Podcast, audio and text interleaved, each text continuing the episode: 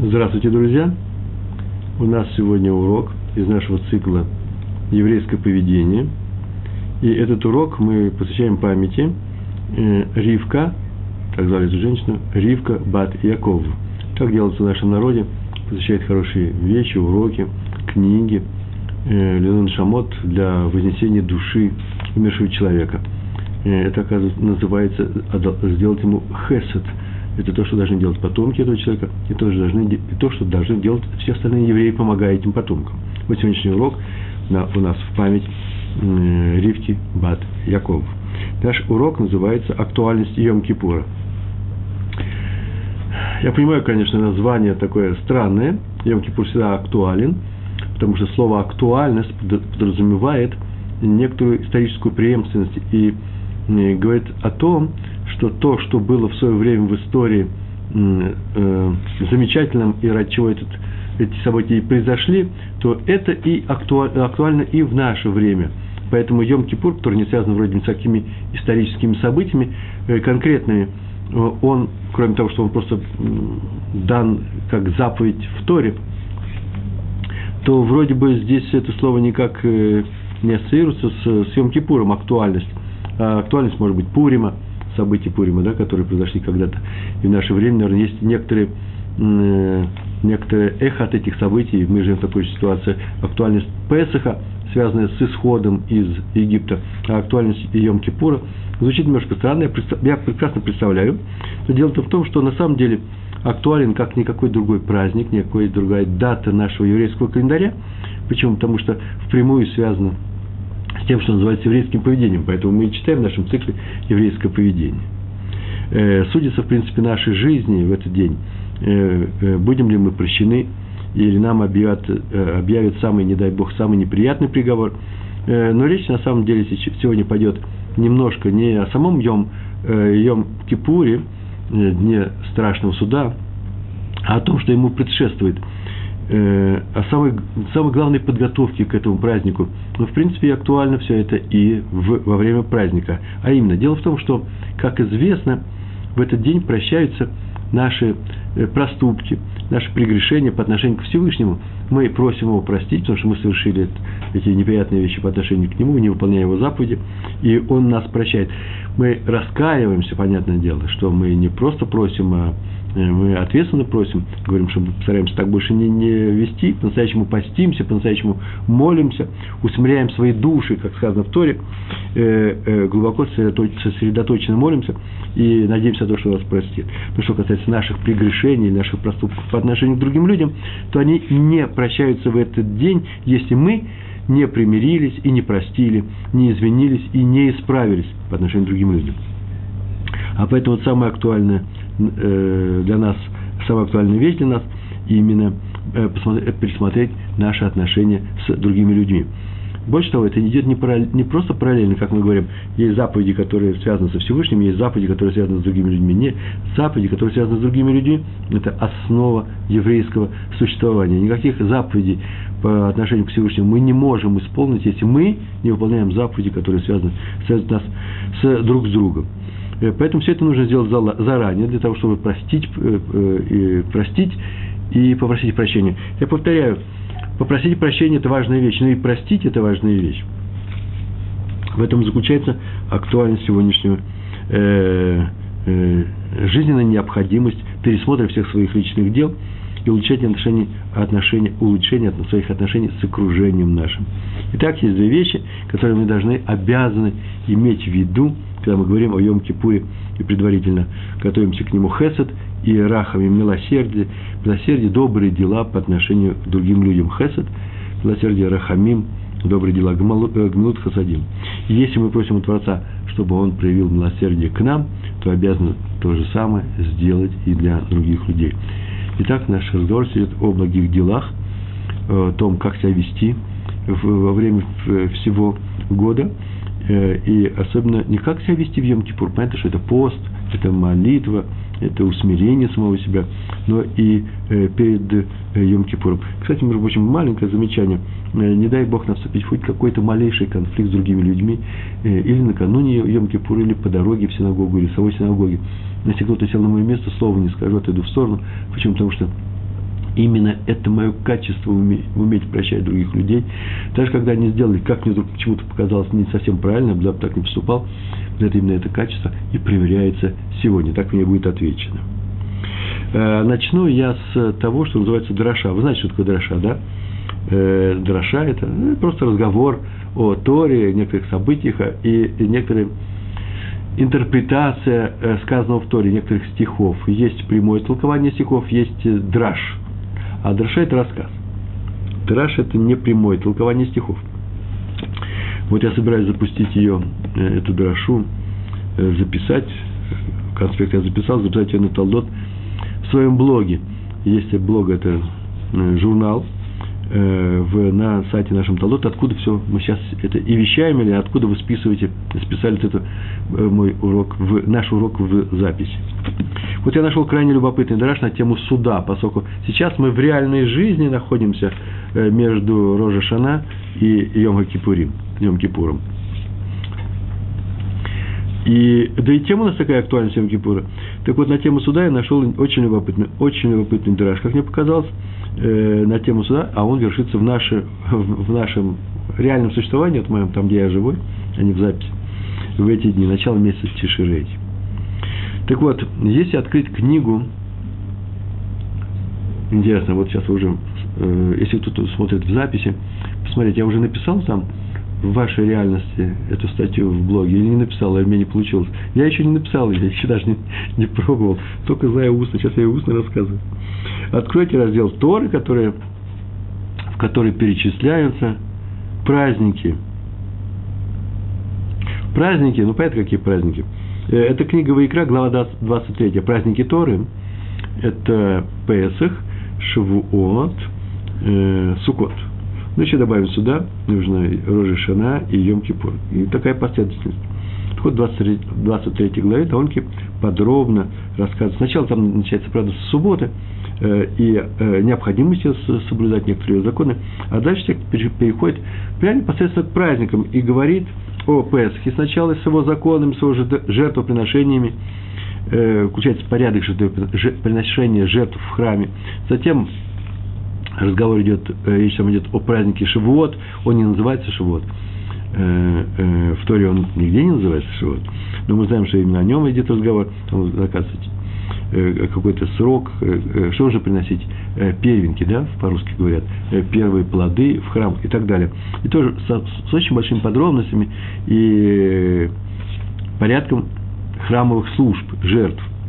И вдруг сразу после Шивот такая врезка появляется э, посреди перечисления праздников. Э, э, врезка о том, что надо оставлять части урожая бедным. Какие части урожая? Если человек жнет, собирает уже урожай готовый, его осталось только отделить от земли, отнести домой, и у него упал колосок из рук, выпал, этот колосок он не берет, а отдает нищим. И то же самое оставляет бедным людям. И то же самое с полоской, которая идет вдоль на границе поля – со всех сторон, или не со всех, это есть специальный трактат, главное, что эта полоска называется ПА, именно поэтому есть ПО от пейсы, да, пейс, это край бороды, вот край поля тоже называется ПА, и эту полоску нужно оставить э, не сжатой, вообще ее не надо трогать, и не оставлять снопы и оставить бедным. Нет, они сами придут, все возьмут. Только осталась, только полоска, как там, не сжатая, осталась полоска одна, да? Некрасова. Так вот, это тоже нельзя трогать. Почему э, бедные люди придут, те, которые сейчас здесь, это не твое, не хозяина и не работников, которые работают сейчас на поле. А, кстати, интересный вопрос. Если работник работает на поле, его наняли, и он на самом деле бедный человек, ты, наверное, можешь это взять? Правда, он, получается, пришел первый, а кто запрещает приходить первым? Так вот, а после этого, после этого отрывка АП, Тора, как ни в чем не бывало, снова переход к праздникам, как будто мы остановились на Шивот, и начинает говорить о э, суд, Дин, день суда, потом Йом-Кипур, день страшного суда, когда решается все, и называется праздник в конце, э, это Сукот. Э, и вот почему, что здесь делает этот, эта вставка АП в середине этого списка праздников. Ведь ничего вроде общего с законом оставлять э, в двух случаях, да, колоски или полоску на поле, ничего общего с законами праздника не имеет. В чем дело? Этот вопрос уже задается у Раши. Раша взял это из Мидраша. Там так было написано в этом месте, в 23 главе, посмотрите, прямо в середине ее. Там так написано у Раши. Из Мидраша сказал Раф Авдиме, сын Раби Йосефа. Зачем Тора вспоминает о П в середине отрывка о праздниках? А именно, Пейсах и Ацерет, так называется там Шивот, с одной стороны идут до того, а Рожи Шана, а Йом Кипур Сукот с другой. Что делается?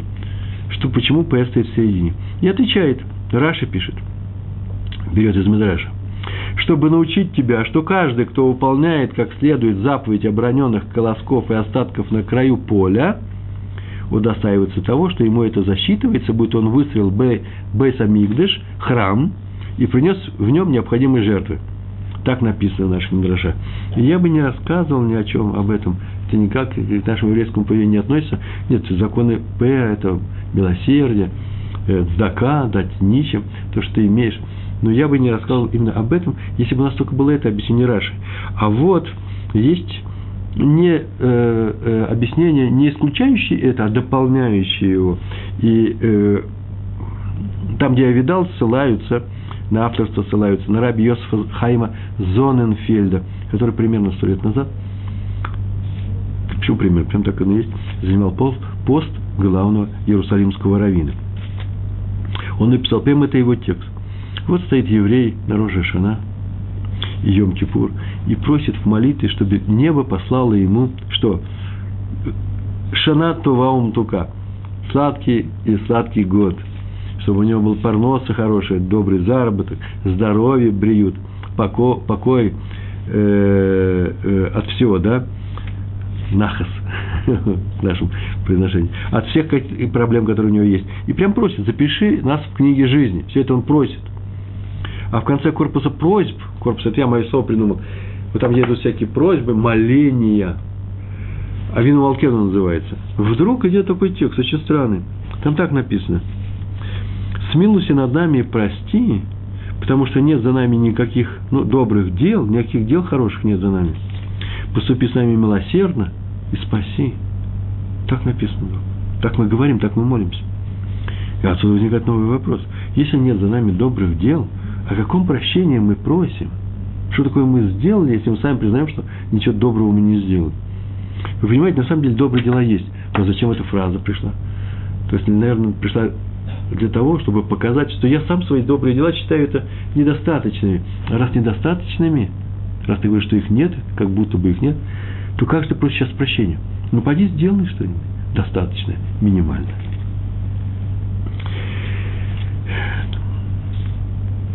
То есть, что мы такого сделали, что просим чего снисхождения, оправдания на суде йом -Кипур.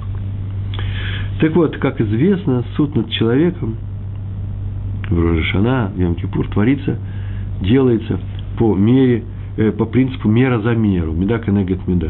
Как ты поступал с людьми?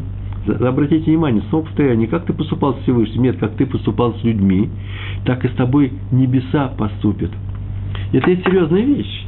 Даже если ты поступал судьбе каким-то образом, то так небеса и поступят по отношению к тебе в каких вопросах? В том, что касается небес.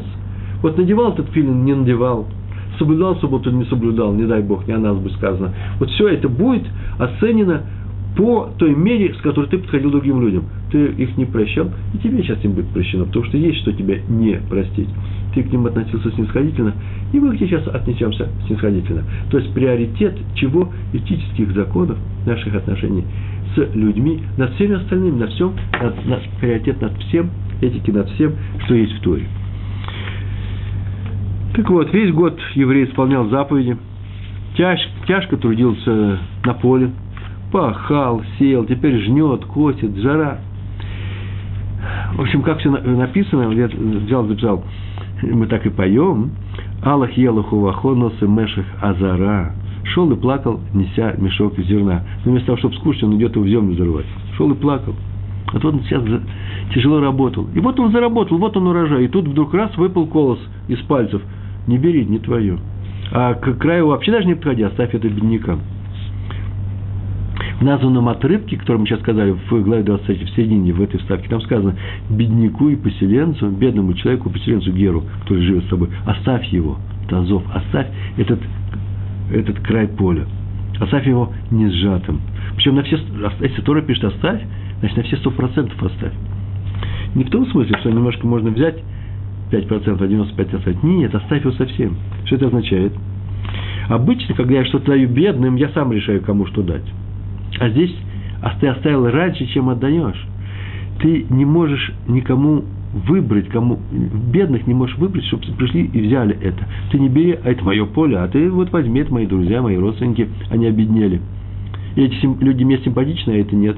Эти люди ну, очень хорошие, достойные, а это не очень достойные, опустившиеся.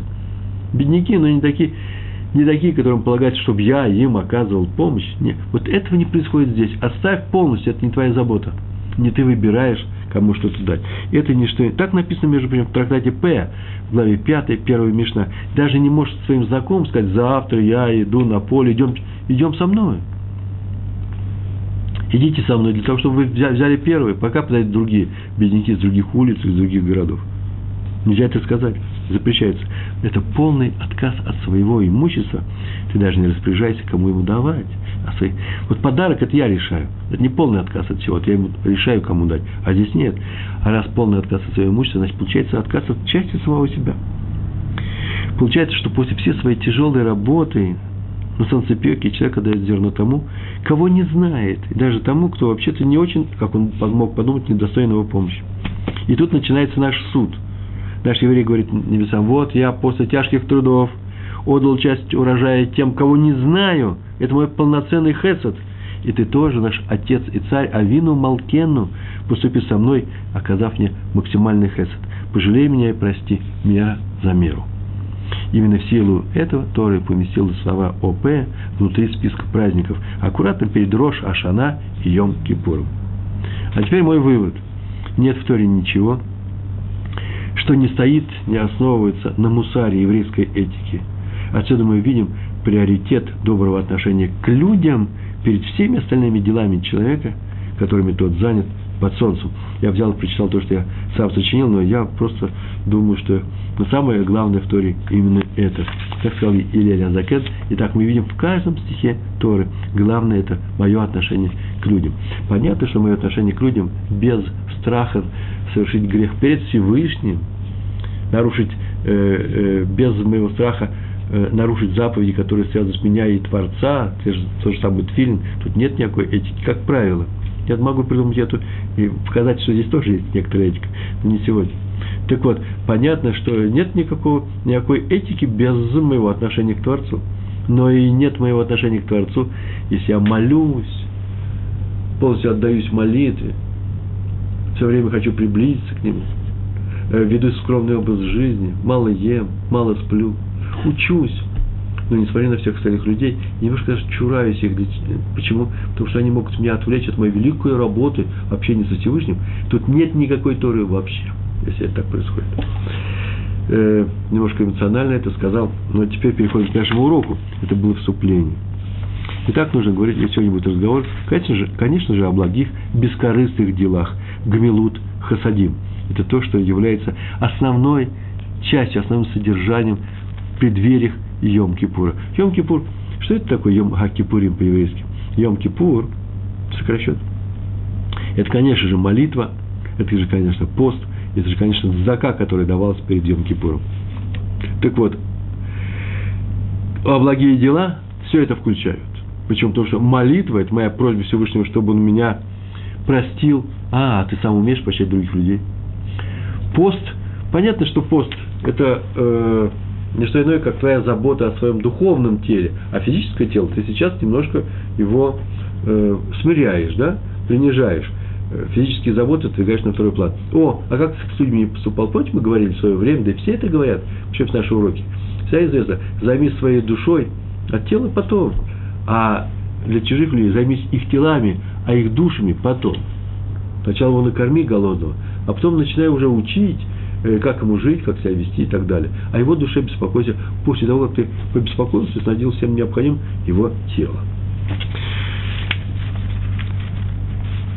Значит, гмилут хасадим. Так вот, положительные качества, которые мы должны иметь, взращивать в себе, чинить и так далее – воспитывать в наших детях, самих себе, эти положительные качества, э, этим положительным качествам мы можем научиться у Творца. И только. Так написано в наших книгах, трактат Сота, 14, 14, 14 лист. Тора начинается благими дела, делами Всевышнего, и ими же заканчивается благими делами Всевышнего, добрыми делами. Как начинается? Начинается, написано в книге Берешит, 3 глава, 21 стих. Всевышний сделал для Адама и его жены одежду из кожи и одел их. А заканчивается, как пишет, когда пишет, так Тора пишет, что Всевышний в книге Дворим, 34 глава, 6 стих, посмотрите, похоронил его в долине кого? Моше. Он похоронил. Мог не хоронить. И мог не делать для Адама его жены одежду из кожи. Всевышний делает одежду, Всевышний хоронит. То есть людские знаете, а тем более мы так должны поступать с другими людьми. И да, еще, кстати, между прочим, сказано в Мидраш Раба, еще шире. О благих делах, о, о хороших делах Творца сказано в начале Торы, середины, в середине Торы и в конце. В начале возвел ребро, создал Хаву. Он мог не, создать, не создавать, человек уже создан. А в середине и показал себя в Алон Мамре. Помните, да, Алон Мамре, когда э, Авраам обрезался, лежал больной, Всевышний навестил больного Авраама. Это же есть благое дело, навестить больного. Ну, а в конце похоронил Моше в долине. Вся, отсюда следует вывод, Мидрашаба, вся Тора наполнена благими делами Творца. И мы так должны поступать. Первая история про раби Шалома Шараби. История простая, настолько простая, что я еще даже подумал, а надо ли ее записывать? А потом подумал, да нет, только такие истории надо записывать. Только это и воспитывает нас, только это и является примером. Он шел под дождем в синагогу. Уж проще некуда. Вся история три строчки ему занимает. И увидел старую, слепую, вообще необутую женщину.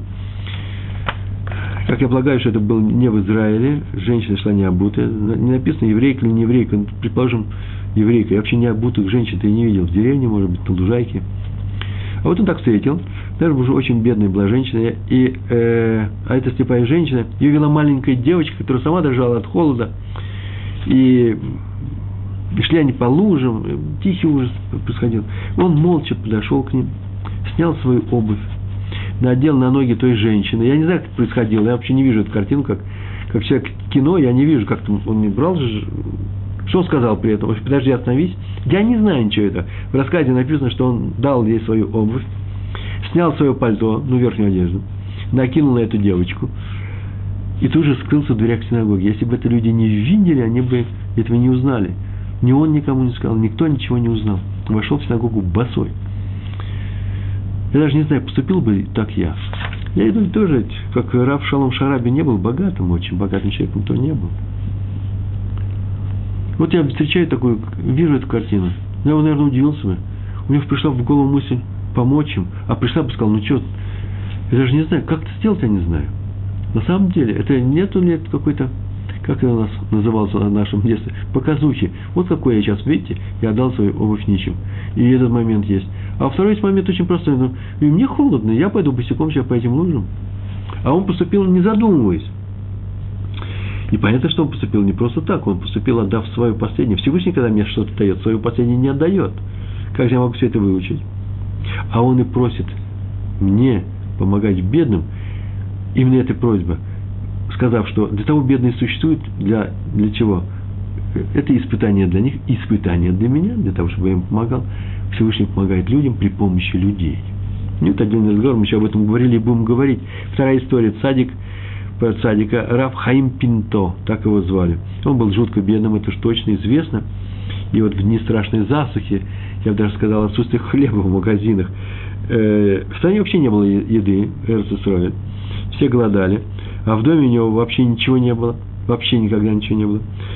А было не только большое красивое покрывало из дорогой ткани на комоде, на, э, на ящике таком мебельном все знали об этом, достаточно по наследству, лежал все время. И тут он, люди прослышали, что он велел своей жене пойти и продать это, отнести это одеяло, не покрывало, даже отнести, не, неизвестно, продать, не продать. Но не для того, чтобы продать, о, известно, и купить себе хлеба в своей семье, а чтобы нашили из него одежду, чтобы нашили как, какие-то простые. одежды. Но не для себя он попросил это сделать. И не на продажу, чтобы прокормиться этим, а чтобы отдать бедным женщинам, которые износились до того, до такой степени, так написано, переводил, что их одежда, их одежда покрылась дырами и заплатами. То есть дырами, а на них заплаты. Так полагаю, что он уже начал переживать, что они выглядят в этих прорехах, э, одежда в прорехах, э, лоцану называется. Так женщина не должна ходить, не должно быть видно вообще части ее тела или белья, которые под одеждой, не дай Бог. И поэтому он решил э, сделать вот такое милосердие, свою дорогую ткань, поскольку все были бедные, он отдал не для того, чтобы кормиться в своей семье, а для того, чтобы э, приодеть этих женщин. И это вызвало Рошем, да, впечатление э, в народе, этот рассказ остался про Рава Хайма Пинто. А теперь вопрос, почему мы вообще должны брать пример с Творца? Кто сказал? Так об этом в Торе написано. За Всевышним, вашим Богом, идите. Там так сказано. Это прямой текст. Идите за ним. А разве мы можем идти за ним? Сейчас скажете, ну понятно, что Пьевский расскажет детские сказки. Никакие не детские сказки. Сказано в Торе, что Всевышний огонь пожирающий. Эш хелет, все съедающий. А раз так, то идти-то за ним нельзя. Сгоришь. Так ничего получилось у нас. Поэтому понятно, что имеется в виду не физическое приближение, э, а духовное. Физически, понятно, к нему приблизиться нельзя, но можно приблизиться, повторив, переняв его качество, научившись у него этим качествам, повторив его качества, обращенные к нам, и обратить эти качества, когда мы их приобретем, в адрес других людей. Именно это и есть духовность. О, важный момент, я долго к нему шел. Сейчас ты говоришь о духовности, о святости, о чистоте. А вот э, духовность, чистота и святость, понятно, что это некоторые атрибуты, которые требуется их изучать надо, и у них есть определенные свойства. Но вот какой-то другой духовности не бывает, кроме той духовности, которая связывает нас с другими людьми, проявляется в наших отношениях к другим людям. Другой духовности, повторяю, не бывает. И все высокие слова про святость, духовность, если они не подразумевают добросердечие человека, его хорошее отношение к другим людям, другим созданиям, то эти слова не значат ничего, ни духовность, ни святость. Вывод, поэтому берем качество у него, как э, лица ответственного за святость, да, он, он как раз есть, Кадош Баругу, он есть святой.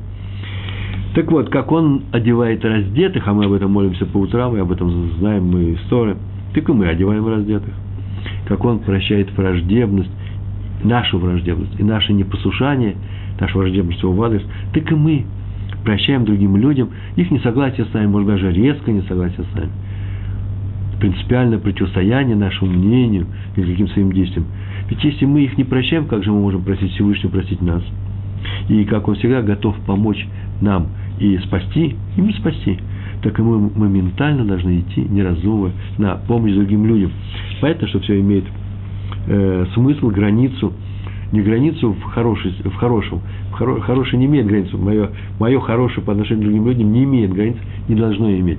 Отношение хорошее других людей по отношению ко мне, да, оно должно быть ограничено, я не должен утруждать других людей, не должен говорить своими проблемами, не должен просить э, там, где я сам могу самостоятельно стоять на ногах, и надо больше стараться помогать другим людям, а не быть на шее у общины, просто у других людей.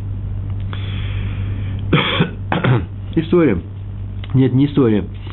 Э, Ашала Гакадош, святой Ашала, был э, такой великий человек здесь в Израиле. Он добавляет в своей книге, что мы учимся у него именно бескорыстности, бескорыстному поведению – Ибо корысть вообще-то превращает корысть, это значит, думаем о себе, вот я дам ему подарок, я ему окажу помощь, и мне от этого будет хорошо. Так вот, корысть, как известно, превращает любое, даже самое благое дело в сделку торговцев. Э, ты мне, а я тебе. Так говорят люди, далекие от Торы. То есть и этот момент есть. Это не значит, что мы не должны торговать э, с кем-то, ходить на рынок и так далее, или соблюдать, блюсти свои интересы. Нет, я не об этом говорю. Я, мы говорим о том, э, что такое добро. Такое добро должно быть, настоящее добро должно быть бескорыстным. Мне сегодня один человек сказал на эту тему, э, вставка такая, сноска внизу страницы. Нет, просто в конце книжки. Что он мне за какое-то дело так благодарен, так благодарен, что вот он хочет оставить эту вот благодарность просто чистой и искренней. Когда я ему сказал, прости меня, пожалуйста, все дела перед Йом Кипуром, он сказал, я тебя давно, Ребрун, простил, я вас, Ребрун, давно простил, и у меня даже по мне ничего нету, просто у меня очень такой близкий человек, и моя благодарность к вам совершенно бескорыстная. Он услышал, я бескорыстная, а что я говорю, ты мне не поможешь деньгами, если будет нужно. Не дай Бог, конечно. И он сказал, конечно, нет, зачем же мне портить свои отношения к вам, такой вещь, как деньги. Наверное, в шутку сказал, а я вот почему-то запомнил этот момент, очень интересный. Э, почему? Есть такая вещь, как корысть, конечно же, нужно просто это дозировать, очень сильно дозировать. Хофицхайм пишет в книге Гават Хесед, его книге известны, мы его изучаем по субботам, э, в том месте, где я живу, где я молюсь. Так он так пишет, каждый может проявить хесед, это называется милосердие. Причем во всех случаях всегда есть возможность проявить хесед. Включая в случае даже совсем мелкие, незначительные. Вплоть до такого редкого качества вся можно проявить. Редкого качества, которое сейчас я назову. Вот написал за одной, э, одной фразой, а мне сейчас его придется объяснить, эту фразу. Это редкое качество, кстати. Надо себя воспитывать именно такой, точек, такой подход тоже. Называется так. Один получает пользу, а второй не теряет. Понятно, что я фразу сказал? Все, кто изучает Тору, это знает прекрасно. Один получает пользу, реальную пользу. Он подошел и взял мою газету. Моя газета лежит на столе. Я сижу, занимаюсь своими делами. Пример, который я сейчас прям придумываю. Он взял газету, почитал, положил на место и ушел. Мне запрещается сказать ему, ты что делаешь, почему ты взял мою газету, пойди купи себе. Он ее не испачкал, тебе ничего не сделал, он ничего не писал, он не смел. Он положил сюда. На самом деле, немножко странное поведение, не больше, не меньше. Я бы, конечно, если бы я так делал, я бы просил бы. Но я взял и отошел в сторону. Не было меня. Он уходил из читального зала и взял эту газету. Он знает, что эта газета принадлежит тому, кто здесь сидит. И взял и посмотрел. И что от меня теперь будет? Этот получил удовольствие, пользу, пользу явно получил. Я сейчас не буду про газету говорить, исторический какой-то какой материал. А я ничего не потерял. Это очень важная вещь. Смотрите, если кто-то к вам въехал и пожил, пока вас не было, это пример из Талмуда, это не я его придумал, и пожил в вашей квартире э, пару дней, э, пока вас не было, и ничего он там не, не, не порушил, не сломал, не разбил, не сжег, не съел, ничего, даже не видно, что он где-то у вас был, но не следует подходить к этим людям и говорить, слушайте, прожили у нас два дня, у нас схерут, как называется, съем, аренда э, такой, такого здания, вот сколько стоит примерно платить за два дня. Пойдет еще в еврейский суд. В еврейском суде скажут, с самого, с самого начала скажут, скажи, пожалуйста, он получил пользу, а ты ничего не потерял. Что ты не можешь ему простить? Да? Уступи ему. Вот это вот умение уступать, это есть та любовь, которая требует от нас Всевышний. Продолжаем наш разговор. Так вот, э, э, вплоть до такого редкого качества всегда есть такое место для того, чтобы это все сделать. Написал Ховицхайм в своей книге Агават Хесед. Вот это и называется идти всеми его, его путями. Так написано, идите всеми его путями. Куда Драхав. Так написано в книге Шмот. Посмотрите, 34 глава. А про него мы знаем, мы так к нему обращаемся, так говорим во время поста. Вчера был пост Гедаля, да, и мы тоже читали эти тексты. Э, мы читаем такую фразу с его атрибутами, так называется это, с его свойствами. Ашем Ашем, Кель Рахум Виханун. Всевышний добрый и милостивый. А раз он добрый и милостивый, значит мы должны быть добрыми и милостивыми. Чтобы про нас сказали, о, еврей добрый и милостивый. Это необходимость, потому что зачем же мы просим для себя это качество. Тут важно знать и отметить, я несколько раз уже говорил об, об этом, что именно тут работает принцип мера за меру. Я уже говорил, сейчас я чуть подробнее, прям чуть-чуть. Как человек проявляет свою доброту, так и она к нему будет проявлена с небес. Он прощает других за реальные проступки, его тоже простят. Он уступает другим свое, свое ну, имущество, свое время, какие-то усилия, уступает им. Ему уступят и что-то дадут, хотя и не полагалось, с неба. Судя по его поступкам, это не полагалось, а ему это дадут. С неба. Он защищает слабого, и его с небес за, защитят от сильного. Он переживает за других. И на небе возьмут близко к сердцу его боли, его страдания и его проблемы. Вы знаете, что сейчас я сделал? Я назвал четыре качества любви. Прямо в нашем первом уроке. Называется «Актуальность Пурима». Там было сказано о том, что тот, кто любит, проявляет четыре качества, а именно он прощает, он уступает, он защищает, и он переживает за другого, солидарен с ним, имеет ответственность. Поэтому, что все это нужно объяснить подробнее, но главное четыре вещи. И там у нас была такая вещь, так мы так говорили, просто логический ход. Как, когда мы любим, мы проявляем эти четыре качества по отношению к людям, так вот, надо не дожидаться своей любви, проявлять эти четыре качества, просто брать и делать, независимо от того, что ты там думаешь про этого человека, рано или поздно его полюбишь. Вот это чистый ход еврейской мысли. И сейчас мы об этом говорили, и от этого, этого хочется от нас Всевышний. Следствие всего этого. Если человек требователен другим людям, это Хофицхайм продолжает. Идет по закону Альпидин называется, да? По Дину. Вот я требую от него то-то, от этого требую то-то. Он должен, ведь салат, как я говорю, должен, обязан, полагается другим людям, то к нему будет э, проявлено вот именно это требование по закону. То есть, что он должен был сделать в этой жизни? Никаких прощений – он не прощал никого, и это так им будет. И я сказал, что это Хофисхайм, нет, это в книге Рамхаль, в книге Месила, Рамхаль написал в книге Масилат и Шарим. Так вот, если к человеку будет предъявлено, подход такой продемонстрирован с неба на суде, требовательный, то кто же устоит в таком суде, спрашивает Рамхаль. Кто вел себя таким образом, что он будет с точки зрения закона прощен? Только с точки зрения чего? Милосердия. Уступить и простить это небеса могут сделать, и мы можем там выжить. А это возможно только если мы уступали, прощали, защищали и переживали за других.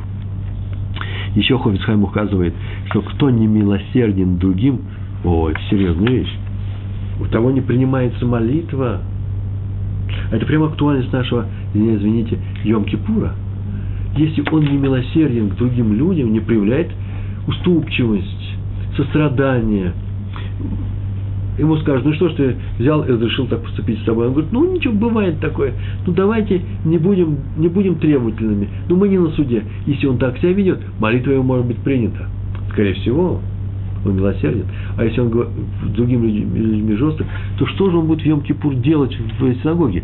Чему он молится? Там сказано молитва, пост и дздака спасают человека от смерти. Не написано или молитва, или пост, или дздака. Мы говорили на эту тему, бывает, что закат спасет человека.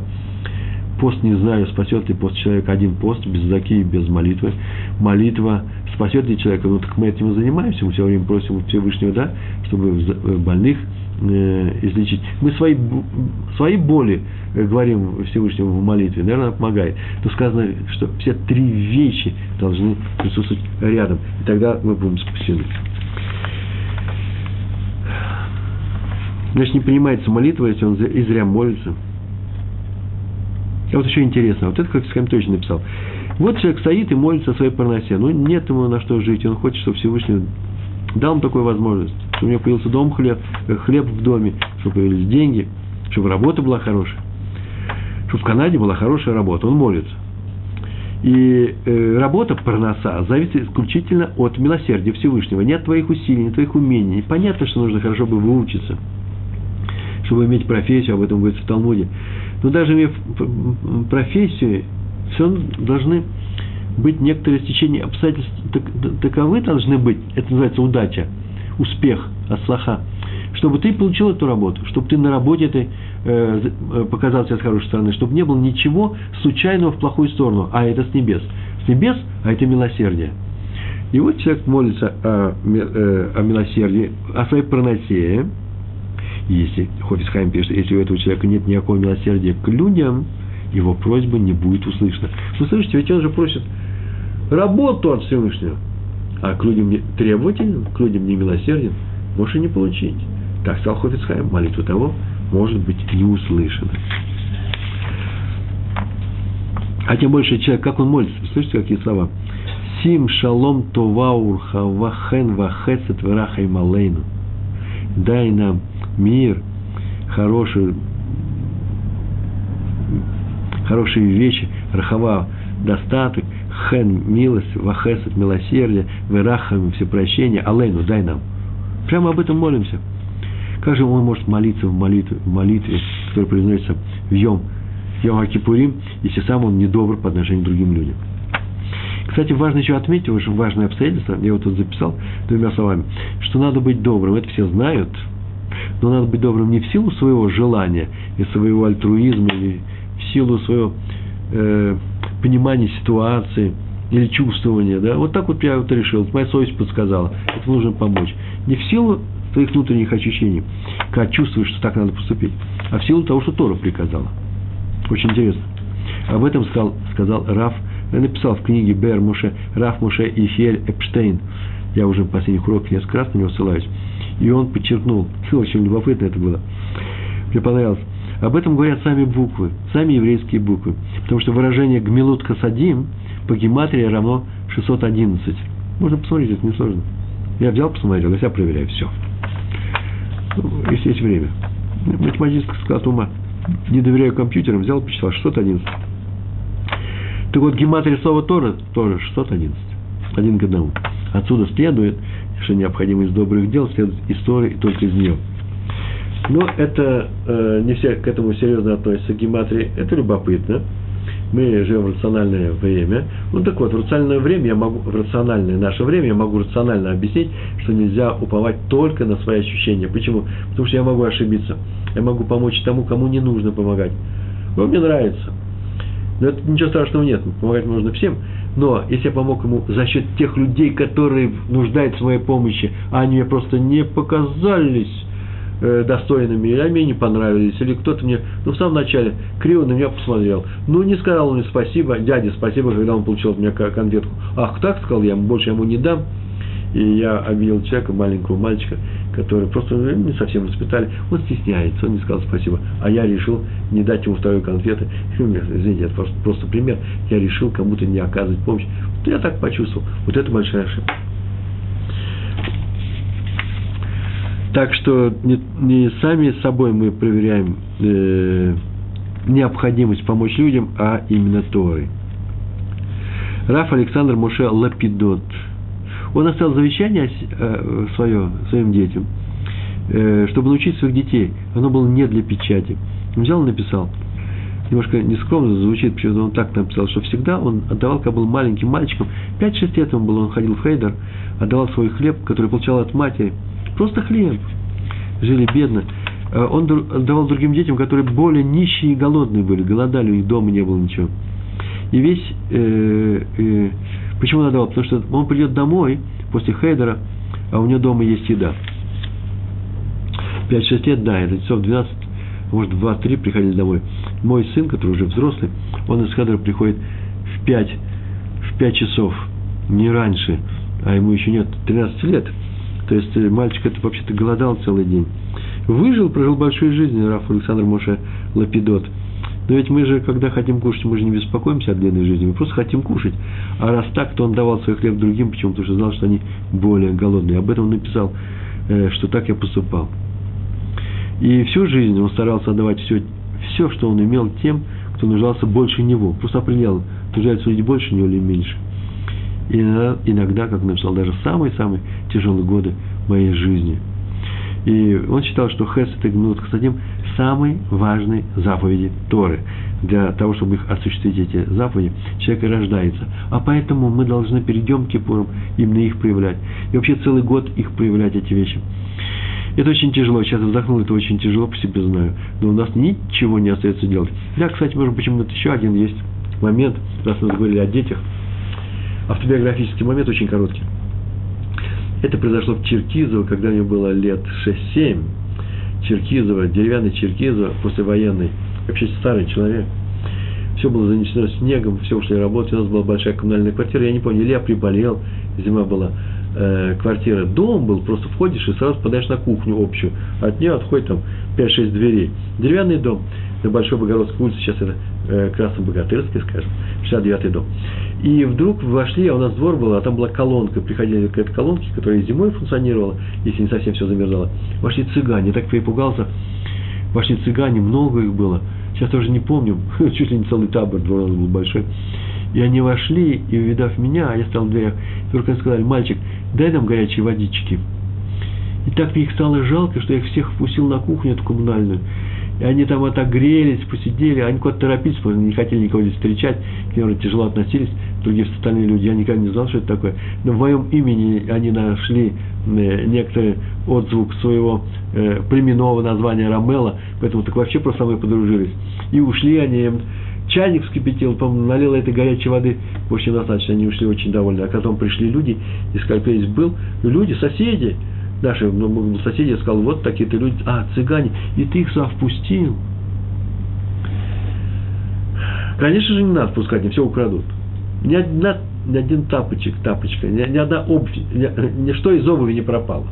Ничего не трогали, хотя все это лежало. Ко хорошо отнеслись.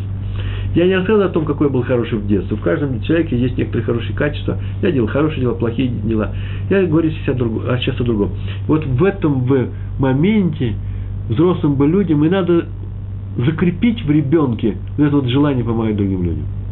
Не остановить от этого качества, а наоборот закрепить его. Это что не значит, чтобы он пошел все это раздал. Но, по крайней мере, и, так и сказать, он не всегда все нужно раздавать. Но ты сейчас поступил правильно. Акцент сделать на поощрении – и вот тогда это качество войдет в человека. Чтобы не говорили, ой, добрыми людьми рождаются, злыми людьми рождаются, перевоспитать человека не получится. Понятно, весом здесь очень момент и э, генетический. Но и воспитание, не дай Бог, воспитание считается одним, одним из самых главных элементов нашего существования. Мы должны воспитывать себя и наших детей, ну и наше окружение, если мы готовы к этому, и если это мы умеем делать. Так или иначе, надо в детях поддерживать именно эту черту. Хесед Рахам Гмилут Хсаним. Адмор из Гур, Раби Сроль Ал, Альцер. Во время осады Иерусалима, когда стреляли минами, знаете, мина подлетает так высоко и опускается, неизвестно, куда она упадет, а в городе стал страшный голод и страх, все боялись выйти из дома, вообще никто не выходил. Из бомбоубежищ не выходили.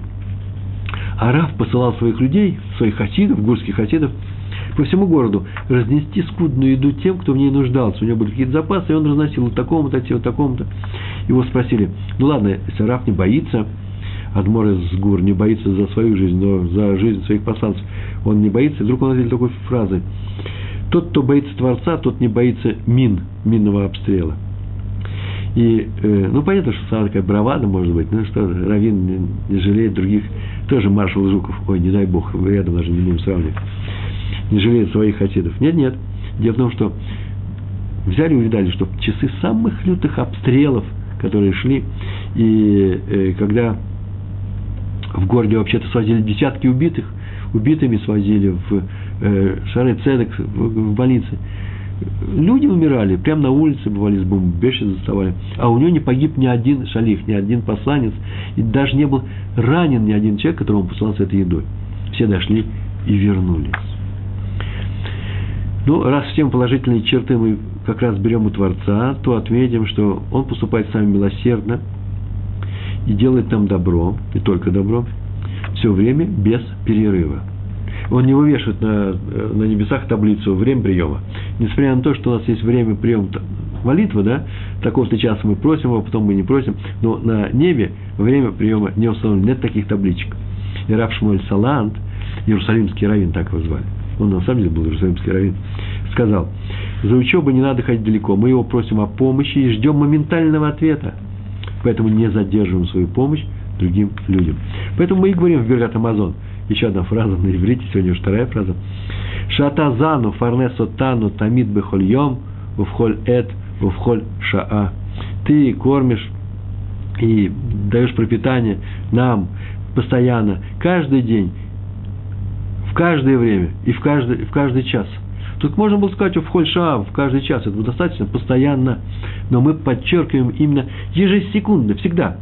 Он не сейчас ежесекунден в этот час. Нет, всегда это происходит. Его готовность Всевышнего помочь своему народу. Значит, мы так должны поступать. Выхода у нас с вами никакого нет. Раф Хайм Плажи, главный раввин из мира. Он принимал людей в любое время. Он был раввином. К нему приходили за советом, за помощью за брахой, э, спросить вопрос по, э, по Торе. И он считал проблемы людей, вопросы их настолько важными и насущными, что пренебрегал своим временем всегда. С новыми едой. Это можно сказать про большинство наших раввинов и ныне существующих. А он мог оставить даже очень важных гостей. очень важных гостей, которые пришли к нему, других раввинов, если к нему пришли с вопросом, самым мелким, самые обычные люди с улицы, и говорил всем, что у него нет часов приема, как откуда это выражение? Откуда я взял? От него, от Рав Хайма Плажа. В любое время суток к нему можно было обратиться, и люди вообще-то, вот, как сказал один человек, такие нахалы приходят своими проблемами даже ночью. Да, приходили даже ночью. Ему, его, не, его не боялись, э, он всех любил, и к нему можно было прийти даже ночью. И это все при его страшной занятости. Он был главным судьей в городе, участвовал во многих заседаниях, во всех. И он написал 72 сборника законов. 72, повторяю. Он книги постоянно писал. И на все у него находилось время. Он принимал людей всегда. Однажды ему передали, что к нему на прием приходила, пришла старая женщина, а он в это время что-то писал или спал. А ей сообщили, что раб страшно занят, спит или пишет, и она ушла. Когда он узнал об этом, то побежал за ней в далекий район и попросил прощения за то, за людей, за то, что ее к нему не впустили. Э, ну и еще совсем кончается наш урок. У нас осталось с вами 9,5 минут, 10 почти. Э, просто в, дополнение ко всему, что я рассказал о милосердии и о добрых делах, которые мы должны сделать с другими людьми, примириться должны мы с ними, простить все, что они нам сделали, попросить прощения за свои дела. Обязательно это нужно сделать. Если к вам придет человек, попросит прощения перед Йом Кипуром, так сказать, я тебя прощаю, а не объявлять ему, о, что ты такой хороший человек, тебе прощать нечего. Требуется простить, возьми и прости. Но на самом деле серьезно, чтобы это было э, не надумано, чтобы это было искренне. Найдите себе такие силы. Ведь Всевышний нас прощает не надуманно, Он искренне прощает. Он на самом деле дает нам возможность жить дальше и дает возможность нам не повторять наши ошибки. То же самое и здесь. Главное, самое интересное, что Всевышний судит, а мы не судим других людей. Почему? Потому что для этого нужно иметь знания, обладать знаниями. Есть такая поговорка, как относиться к другим людям. Я сейчас как-то уже здесь говорил однажды, но она, по-моему, очень э, важна и очень хороша для нас. Сделай из сдаки гмах, сделай из гмаха дзаку сделай закигмах. Если ты, ты, ты видишь, что тебе помогают другие люди, ты взял их помощь, то не смотри на эту помощь как на безвозмездный подарок, а старайся встать на ноги. И при случае, при первом же случае вернуть это людям. Или этим, даже, может быть, не этим они дали закон, а другим бедным. Раз тебе помогли в тяжелое время, не когда ты бедный был на улице, а просто тебе помогли, потому что такое тяжелое время было пришли к тебе, ты болел, тебе принесли апельсин или лекарство какое-то. Вот тебе заку принесли, деньги не хотят брать, почему-то считает это великой, великим делом помочь другому человеку, у которого сейчас э, в всесильных, всесильных обстоятельствах он болеет, он на работу не ходит, у него работы нет. А когда ты встанешь на ноги, начнешь зарабатывать, помни об этом, о том, что тебе сделали хорошую вещь, помни всегда и отдай. А, тебе дали заку, а ты отдаешь, это получается гмах. Что такое гмах? Это когда мы берем что-то на время и возвращаем. Пусть будет другим людям, но все равно возвращаем. Дело из заки, который ты получил, гмах для других людей. А из гмаха делай заку. С какого гмаха? Я делаю гмах, гмилот хасадим, касса помощи.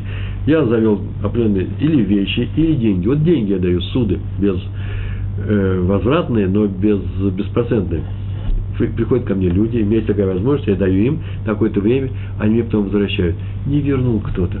Найди в себе, если твой гмах, не ты заведешь чужим гмахом, а своим гмахом, найди в себе силы посмотреть. Слушай, может быть, я на самом деле зачитаю им это как дздаку, зачитаю себе это как дздаку. Я им дал как гмах, они не возвращают. Не буду я сидеть на них, э, ругать их, приставать к ним, кричать, возвращайте деньги, нехорошие люди, вы взяли у нас деньги, мучить других людей нельзя, даже такими словами, из-за вас другие бедняки ничего не могут взять. Потому что гмах дается ведь не для того, чтобы мучить людей, а для того, чтобы помогать людям. А если вы помогли людям, а теперь два-три года его мучаете, а он переживает, извините, а у него на самом деле нету, временно нету, как вам вернуть, так может подождать нужно.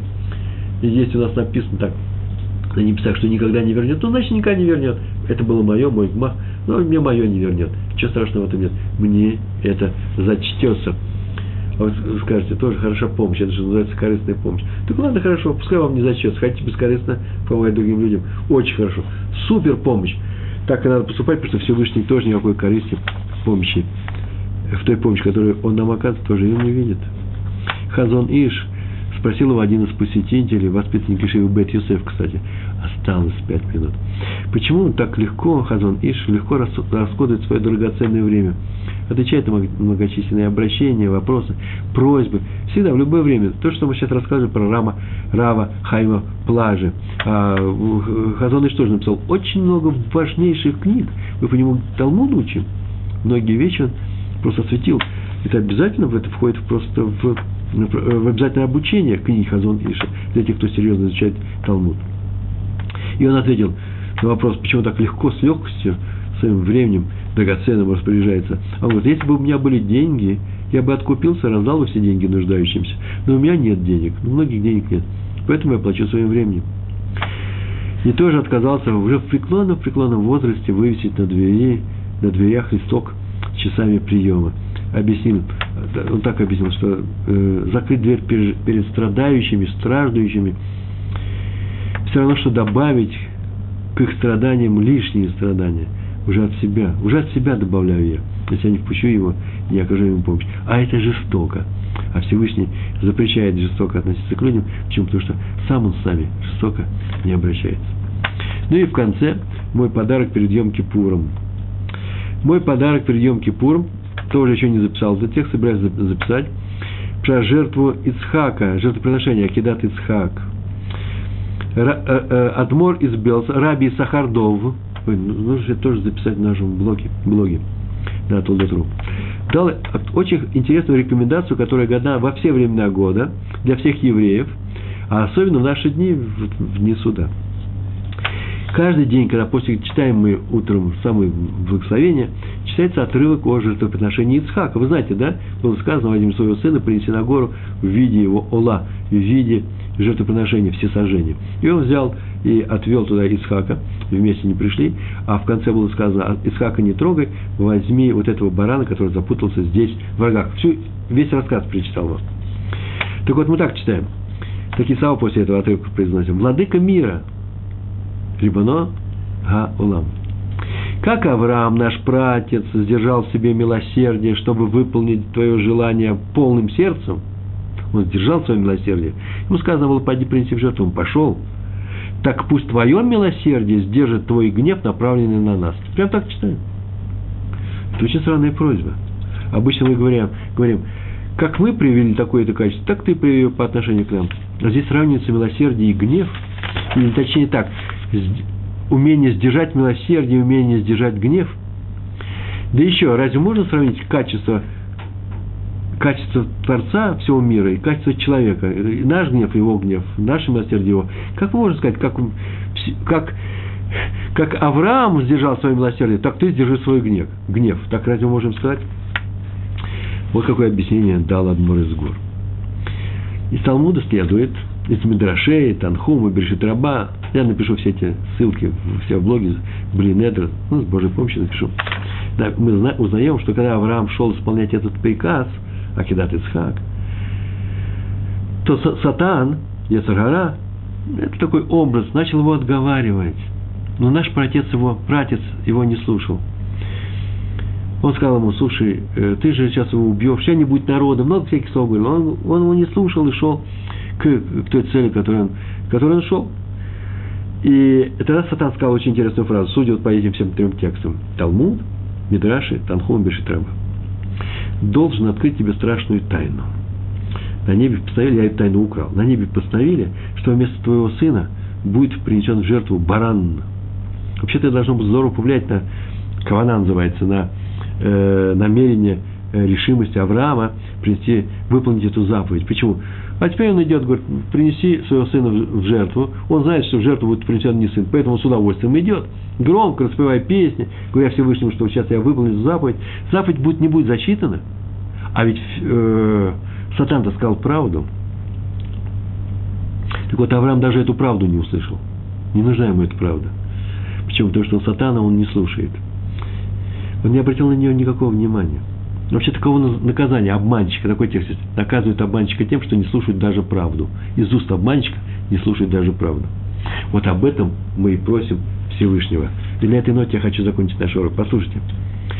Как Авраам для выполнения твоего приказа Всевышний сдержал в себе свое милосердие по отношению к своему сыну и не выслушал из уст нашего обвинителя, сатана, даже правду, сатана он не послушал, так поступи и ты. Не слушай от сатана никаких обвинений в адрес евреев, даже если он окажется прав, даже если на самом деле мы нарушили. И он пришел с этим и говорит, смотрите, Всевышний, ангелы, смотрите, евреи нарушают, их же нужно наказать, и, возможно, это будет правда. Не слушай сатана, как его не слушал Авраам, когда он сказал ему правду. Мы просим Всевышнего простить нас, меня лично, меня конкретного человека и весь мой народ за то, что мы, может быть, по не, в силу своей слабости э, э, сделали. Мы его просим простить нас, дать ему на, нам еще один год целой еврейской полноценной жизни. А следовательно, я должен уметь прощать всех – как я прощаю все свое окружение и прошу прощения у всех. И даже у тех, кому я сейчас во время урока не додал урок на все сто процентов. Э, я всех очень люблю. Э, всего вам хорошего. Гамар Хатиматова, чтобы Всевышний э, дал нам и дальше существовать и выполнять наши заповеди. Всего хорошего. Шалом, шалом.